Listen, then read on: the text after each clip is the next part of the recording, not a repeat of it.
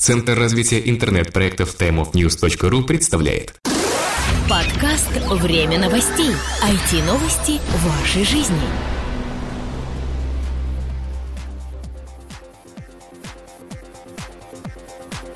Всем привет, 122 выпуск новостного подкаста «Время новостей» в МП3 эфире. Мы, как и всегда, будем рассказывать о всех самых интересных новостях из мира интернета за эту неделю. У микрофона Влад Филатов и Сергей Болесов. Предлагаю не затягивать, потому что у нас э, помимо основных новостей еще и информация сразу о четырех мероприятиях, которые пройдут в ближайшее время в России.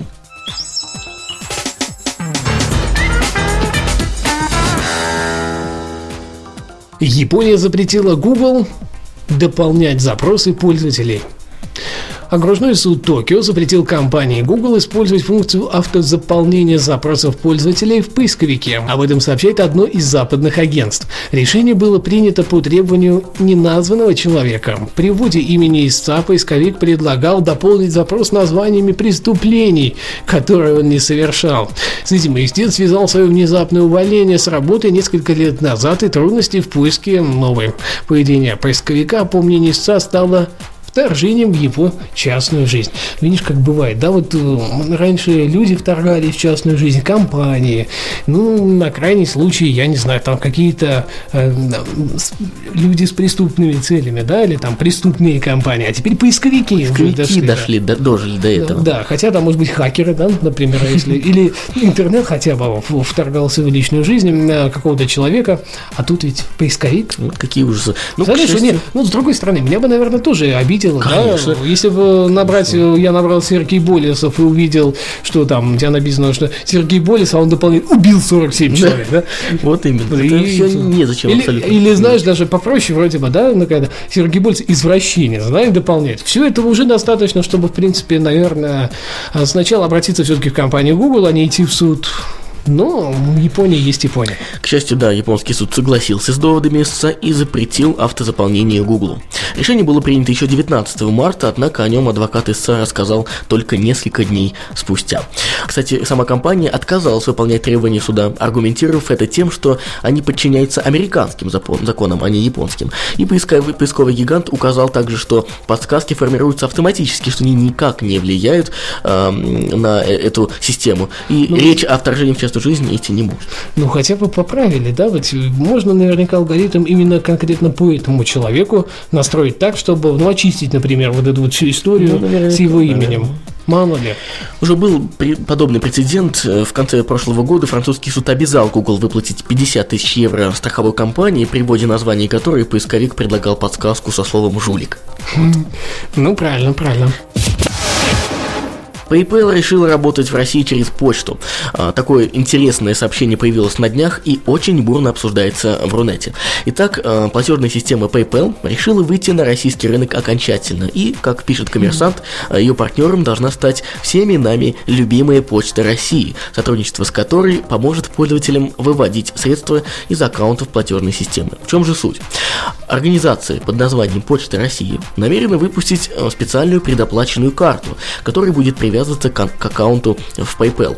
При ее помощи можно будет расплачиваться за получение посылок, покупать различные товары в российских магазинах, а также снимать и средства в банкоматах, как мы привыкли. Почта России пошла на тренд вот это создание своих карт. Ну, мы знаем, что у Евросети есть кукуруза, у МТС там есть какая-то своя, у Эльдорадо своя, у МВД своя, у Связного есть связной банк на крайняк, и, в общем-то, куча-куча каких еще там компаний предлагают нам э, заполучить вот такую вот банковскую карту карту. Видимо, все здесь приблизительно так же, только тут будет еще и привязка к PayPal фактически чуть ли прям не на автомате. Да. Вот, кстати, эксперты полагают, что э, продажи таких карточек в течение года могут составить до 200 тысяч единиц. Мне mm. кажется, это... А, а мне кажется, как-то преувеличенные данные какие-то, mm. преувеличенные мысли у них по ну, этому поводу. Все-таки 200 тысяч. Возможно, в дальнейшем мы увидим какие-то еще плюсы, и, может быть, Почта России, наша любимая, как ты сказал, э, будет э, еще более любимой. Во всяком случае, Чтобы не обижать ее, конечно. Во всяком случае, сама э, компания PayPal э, называет российский рынок наиболее интересным из регионов для своей работы. Мы будем надеяться, что они э, будут сотрудничать только с теми компаниями, которые будут э, отвечать запросам пользователей. Архив Мегаплод предложили раздать пользователям. Хостинговая компания Карпатия пожаловалась суду на высокие расходы на хранение файлов пользователей сервиса Мегаплод и предложила на время установить файловый обменник. Об этом сообщает BBC News. Компания рассказала, что с момента закрытия сервиса она потратила на 25-петабайтное хранилище более 500 тысяч долларов и тратит 9 тысяч долларов ежедневно. Ну, в принципе, не маленькие да, такие нехилые нехилые расходы. деньги, да. Ну, естественно, они предлагают запустить, собственно, сервис на какое-то время снова для того, чтобы пользователи могли скачать свои файлы и их можно было бы удалить. И, соответственно, все расходы срезались бы до минимума. Наверное, стоит напомнить нашим слушателям, что Мегаплод был закрыт еще 19 января этого года, и в конце января появилось сообщение, появились сообщения о том, что предоплаченное время хранения файлов на серверах заканчивается. Данные могли быть и удалены из-за того, что все счета файлообменного сервиса были заморожены. А, естественно, счета заморожены, оплаты нет. Ну, посмотрим, может быть, ситуация разрешится в лучшем, в лучшем виде. Вот странный, да? Вроде бы для следствия нужно, чтобы данные хранились, правильно? Ну, чтобы было как бы. доказательство преступления было. Но при этом счета заморозили. Ну, хотя бы вы их заморозили бы частично на оплату тогда э, содержания улик. Ну, я не знаю, если уликой выступает слон, вы что, его кормить не будете? Ну, К примеру, или платить за его Или содержание. свидетелем. Да, да, и- или свидетеля особо важного там, да, которого могут убить, вы не будете его вскрывать и содержать Ну, в особой да, безопасности. такая вот тут вот какая-то двоякая, двоякая да, ситуация. структура. Я, в принципе, не согласен, чтобы его запускать заново. Ну, что-то какая-то бредовая идея со стороны, с юридической стороны. Но вот при оплате со счетов, в общем-то, замороженных, ну, коли уж они виновны, так пусть за это и платят. В конце прошлой недели президент Франции Николя Саркози выступил с весьма неоднозначной инициативой. А, Все мы помним, а, если не помните, я вам сообщу, что а, в конце прошлой недели состоялся захват террориста, который обвинялся и обвиняется по сей день в расстреле нескольких человек во Франции Мохаммеда Мера. И в ходе этой спецоперации он был убит.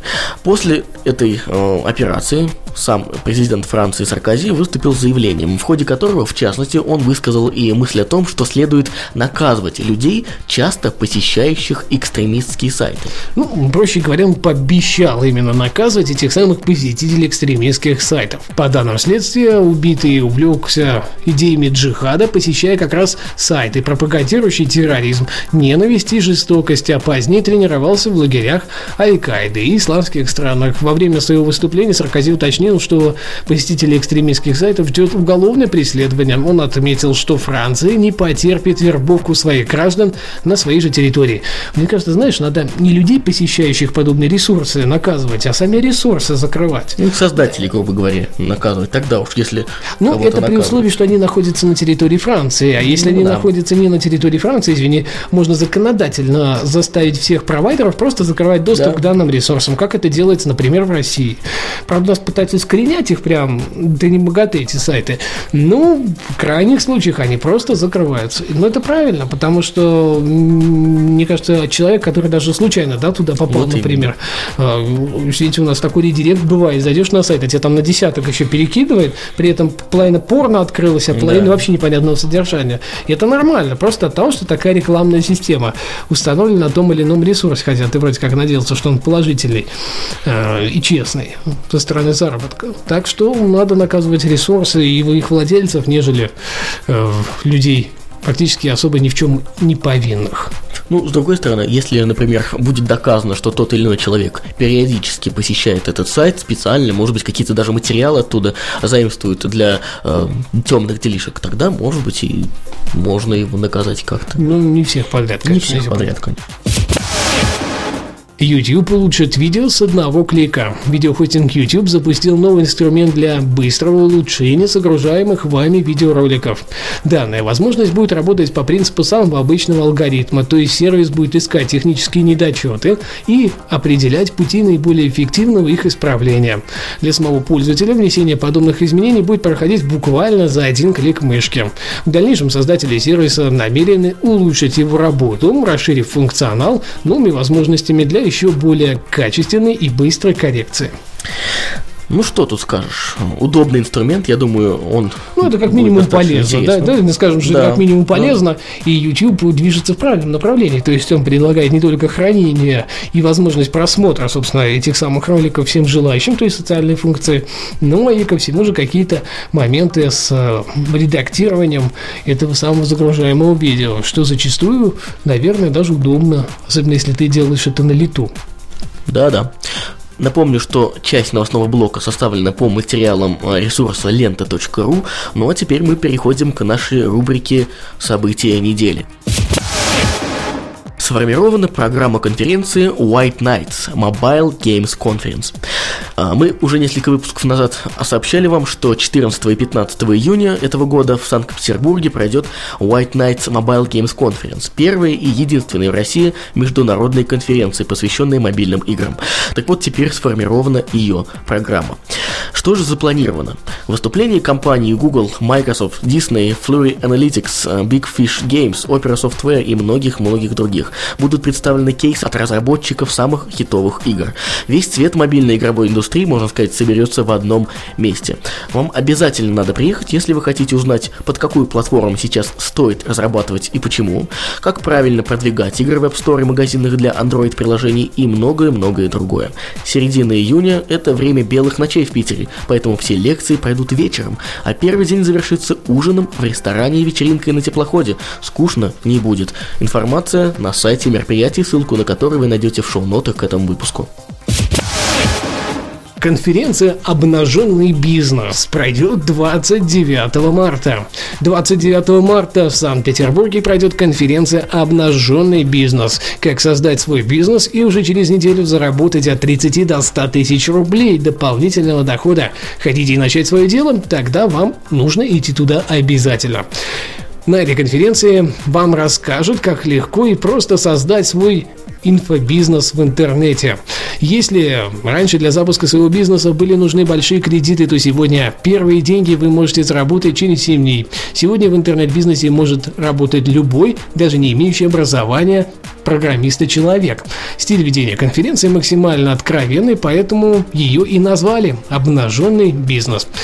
Никакой теории. Напомню, что она пройдет 29 марта в Санкт-Петербурге. Ссылку вы найдете в шоу-нотах. До Риф плюс Кип 2012 осталось меньше месяца. Крупнейшее весеннее мероприятие интернет-отрасли, напомню, пройдет с 18 по 20 апреля в пансионате «Лесные дали» в Подмосковье. Ежегодный выездной форум соберет всех ведущих отраслевых специалистов и экспертов уже в 16 раз. Главное весеннее мероприятие IT-отрасли традиционно проходит в выездном формате на протяжении трех дней и состоит из конференции, выставки и различных внепрограммных активностей. Сейчас в программе программе представлены около 100 секций и круглых столов. В рамках мероприятия участники смогут обсудить все стороны российского интернета. Регистрацию и оплату на Риф плюс Кип можно осуществить на официальном сайте 2012.russianinternetforum.ru Ну, вы, естественно, найдете ее в шоу-нотах. В этом году программный комитет, в состав которого входят ведущие отраслевые эксперты, утвердил размещение докладов и секций в рамках следующих программных блоков. Общая программа, программа 2.0, программа ТОП, партнерские семинары, специальные программы и программа Плюс. В 2011 году за три дня работы в мероприятии приняли участие более 7 тысяч человек из 175 городов России. Форум также привлек иностранных участников из Нидерландов, Канады, Дании, Чехии, США и Великобритании. Увидимся на Риф Плюс. Мы обязательно посетим это мероприятие и привезем вам все данные из первых рук. Кодируй для России, выиграй 500 тысяч рублей. Проект Go2People и Алена Попова объявляют о запуске второго этапа всероссийского конкурса среди разработчиков Code for Russia. На этот раз он пройдет при поддержке аппарата правительства Пермского края. Перед командами участников стоит задача создать социально значимый и эффективный проект, который будет решать проблемы данного региона в сфере электронного правительства. Итак, конкурсантам необходимо разработать мобильное приложение на платформах платформах iOS или Android, с помощью которого жители и гости Перми могли бы ознакомиться с прошлым и современным обликом города, памятниками архитектуры культуры и любым другим схожим контентом. Подробнее знакомиться с техническим заданием и условиями можно на codeforrussia.ru, а из всех участников конкурса экспертным советом будет определен один победитель в каждой номинации, которым будет вручен денежный приз в размере 500 тысяч рублей. Полмиллиона, представьте, это нехилые деньги, чтобы попробовать. Кодирую для Пермского края проходит с 27 февраля по 15 апреля. Принять участие в конкурсе могут как отдельные разработчики, так и команды, сборные университетов и отдельных компаний. Заявки принимают принимаются на сайте codeforrussia.ru до 31 марта. Спешите. На этом у нас все. До следующей недели. А с вами были мы, Влад Филатов и Сергей Болесов. Услышимся ровно через 7 дней. Отличного вам серфинга по сети. Пока-пока. Пока. Подкаст выходит при поддержке независимой ассоциации русскоязычных подкастеров ruspod.ru Подкаст «Время новостей». IT-новости вашей жизни.